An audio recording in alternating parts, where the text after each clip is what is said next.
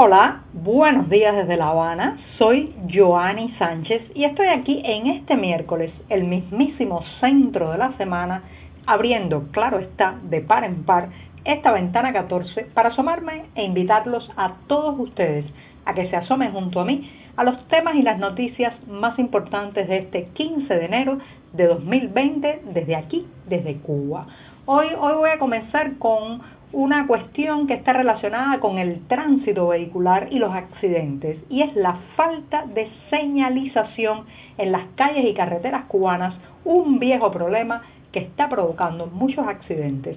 Por otro lado, la imagen pública de los dirigentes políticos cubanos y los cuestionamientos que ella desata será, será el segundo tema de este podcast. También, también hablaré de los negocios privados que se preparan para una posible avalancha de clientes, especialmente de cubanoamericanos, antes de marzo, cuando empiezan a regir las restricciones para los vuelos charter a la isla. Y por último, una pincelada tecnológica, Signal, una herramienta para chat muy segura que les voy a recomendar y dar algunos detalles de cómo funciona. Y bien presentados ya los titulares, voy a pasar a revolver para tomarme el cafecito informativo. Ese que de lunes a viernes comparto desde hace más de un año con ustedes, recién colado, breve, estirándolo cada día un poquito, porque el café sigue siendo un problema ahora mismo en esta isla, pero siempre, siempre necesario.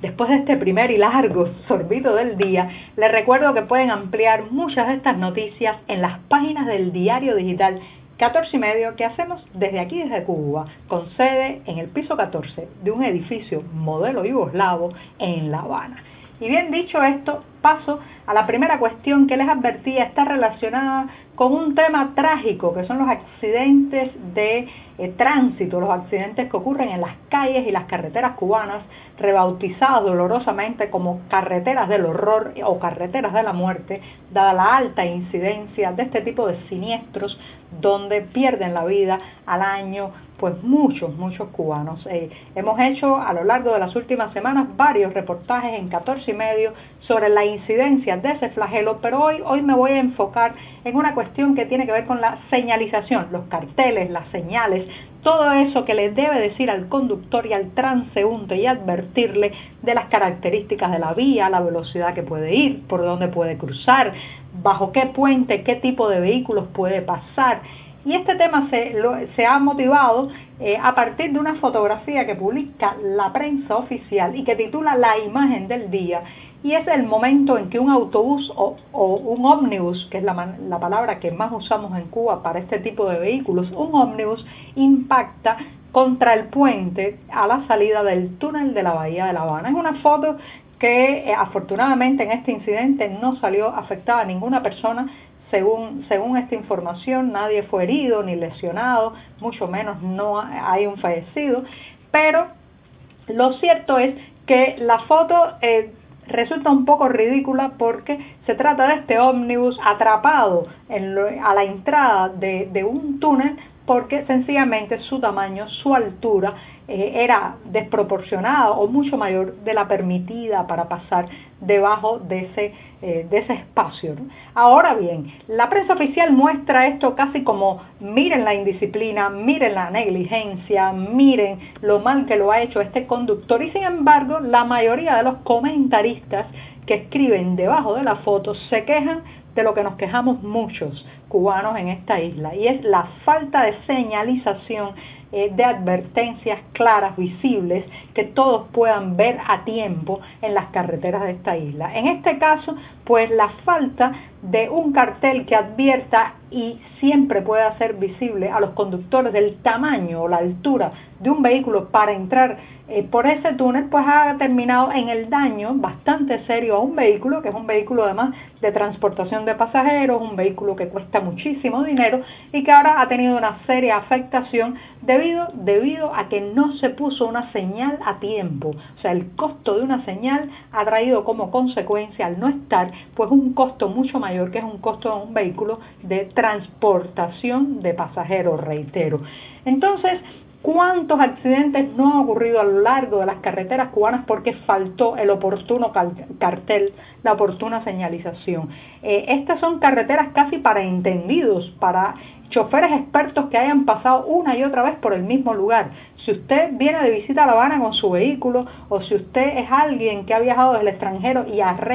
y, renta o arrienda un carro, un automóvil para moverse por la isla, pues entonces usted está eh, a la expensa, eh, tiene el riesgo de eh, pues sufrir uno de estos accidentes por falta de señalización, porque buena parte de las carreteras y de las vías cubanas carecen de las necesarias advertencias para conductores y transeúntes. Así que, ¿cuándo se va a resolver eso? ¿Tiene esto algo que ver con el embargo estadounidense al que siempre culpan de todo o es una parte de la desidia institucional, de la falta de usar los recursos que se recaudan en impuestos y en otras, eh, en otras entradas de, de, dinero constante y sonante para salvar vidas. Mientras esto no se haga, pues la culpa, la culpa de los accidentes de tránsito que ocurren por falta de señalización la tendrá el Estado cubano, que no se ha ocupado lo suficientemente de eliminar estas ausencias. Y bien, con esto me voy rápidamente al segundo tema que está vinculado también con las autoridades y tiene que ver con la imagen pública. Por muchos años, por décadas, eh, el oficialismo cubano acostumbró o impuso a la audiencia una manera, una imagen, una, visualidad, podemos decir, de cómo se veía el cuadro político, el dirigente partidista, eh, el, líder eh, también de la cúpula gobernante. Y esa era una imagen que se fue moldeando con décadas y décadas, muchas veces pues se le veía a estos a, estos dirigentes vestidos en uniforme militar, incluso en eh, eh, ámbitos o espacios civiles como puede ser la Asamblea Nacional del Poder Popular o espacios donde un uniforme castrense, pues claro está, no pegaba para nada, pero bueno, impusieron esa manera de ver al líder político enfundado en uniforme militar con botas, como si eso fuera algo eh, pues positivo. Poco a poco fueron evolucionando o insertando la guayabera cubana, el traje la corbata, la camisa de cuadros o de rayas que se hizo tan tan emblemática del cuadro político cubano que hasta el día de hoy muchos muchos en la calle cuando ven a alguien enfundado en una camisa de cuadro o en un pullover, en una camiseta de rayas, pues lo señalan como un oficialista medio en broma, medio en ironía, medio en serio. Lo cierto es que esa imagen pública ha evolucionado muy poco y ahora mismo hay una contradicción en cómo se ven y el discurso eh, que intentan difundir de siglo XXI, de, de, cambios, de transformaciones o de una generación más joven. Lo cierto es que esta generación más joven prácticamente se ve igual a la generación anterior en cuanto a la manera de vestir, de peinarse, incluso la manera de hacer los gestos, gestos muchas veces cuando hablan públicamente están marcados por el autoritarismo, por el golpear la mesa cuando hablan, por el levantar el dedo índice, por, por hablar en frases que parece que están molestos todo el tiempo. Y también hay una cuestión de imagen física, señoras y señores, no nos engañemos. Eh, muchos cubanos se cuestionan en las calles por qué, por qué hay tanta situación de sobrepeso en los líderes partidistas, en los líderes políticos cubanos. Es que comen más, es que comen mejor, eh, es que comen con más abundancia, es que el estrés los tiene a todos un poco obesos, no sé, no sé. Pero por ejemplo, si hoy usted se acerca al periódico Granma Online, verá una foto de Miguel Díaz Canel, que es ese tipo de fotos que cuando el pueblo cubano las mira, se cuestiona por qué por qué tiene eh, este sobrepeso, dónde come, qué cantidad de comida come, que eh, pues eh, exhibe una, una, un principio de obesidad que bueno mucha gente en Cuba no tiene porque simplemente la, la, ración diaria es muy magra y muy limitada. Pero por otro lado, esta es la imagen que se le está proyectando a los niños y adolescentes y hay un momento en que hay que tratar de proyectar desde el poder también imagen de salud, de, hacer deporte, de una vida más sana, de menos sedentarismo, pero lo que vemos en la cúpula gobernante es realmente eh, una imagen muy poco saludable, la que se está eh, difundiendo en los medios hacia esos niños y jóvenes que ahora mismo ven el poder como un lugar para enquistarse, engordar, eh, pues llenarse de privilegios, moverse poco y comer mucho. Así que cuidado, cuidado con esa imagen que se está dando ahora mismo hacia los cubanos que están formándose una idea de la salud, de la movilidad y, de cómo hacer cuando seas adulto también con el tema, el tema de la alimentación. Cuidado, cuidado con todas esas señales que está transmitiendo la imagen pública de los dirigentes cubanos. Y bien, con esto me voy rápidamente. Eh, eh, se ha sabido ya a partir de informes de la prensa de Florida, Estados Unidos, que una avalancha de cubanos, de cubanoamericanos, emigrados y exiliados cubanos en ese país, está tratando de comprar un ticket, un boleto para los vuelos charters antes de que el próximo marzo haya un recorte sustancial del número de vuelos de este tipo que podrá llegar a arribar a Cuba. Les recuerdo que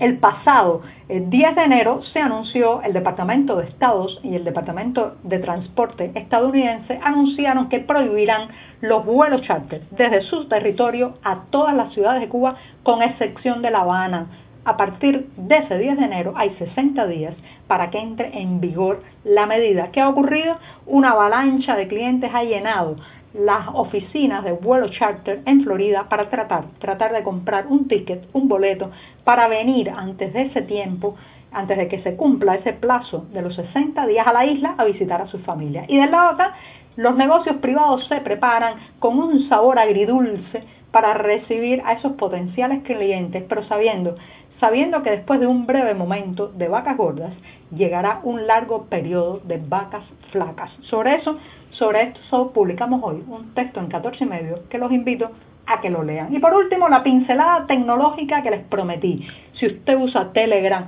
WhatsApp, bueno, pues sepa que hay una herramienta de mensajería instantánea de chats mucho más poderosa, más privada, más protegida, que es la herramienta Signal eh, como señal, o sea, la palabra señal en inglés, y esto mantiene mucho la privacidad porque siempre, siempre se cifrarán sus mensajes de extremo a extremo por un protocolo cuidadosamente diseñado para mantener la comunicación segura. Así que si usted es de los que teme que el ojo del gran hermano cubano lo esté mirando, que la policía política esté hurgando en sus mensajes, que algún indiscreto pueda eh, asomarse a lo que escribe por la mensajería instantánea, bueno, entonces usted nació para usar Signal. Se lo puede descargar gratuitamente, usarlo gratuitamente, incluso configurar para que los mensajes desaparezcan un tiempo después de intercambiados. Y con esto, con esto me despido esta mañana, que es jueves, mi día preferido de la semana. Muchas gracias.